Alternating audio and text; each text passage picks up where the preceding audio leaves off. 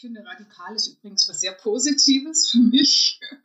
Ich finde, wir können ruhig an vielen Stellen noch radikaler sein, wenn es bedeutet, in einem positiven Sinne konsequent zu sein.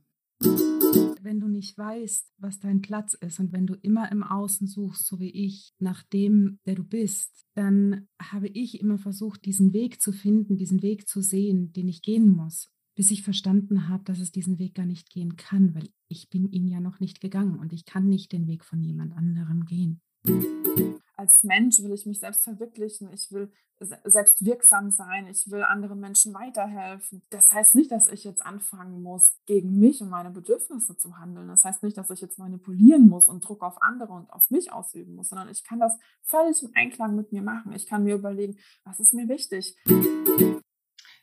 Glaube, dass das zum Teil auch so eine aufgebauschte Illusion ist, dass wir der einen Sache hinterherjagen müssen diese eine Sache, die man nur irgendwo im Heuhaufen finden müsste.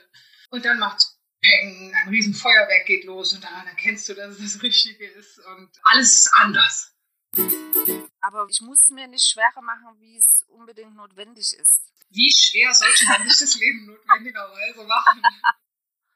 Ich plädiere für mehr Lachanfälle. Am 31.08. startet der Podcast vom Abrakan zur Sinnerfüllung. Mit meinen Gästen spreche ich über die Fragen, was will ich wirklich und wie kann ich das auch tun. Ich bin Maria und ich freue mich, wenn du reinhörst.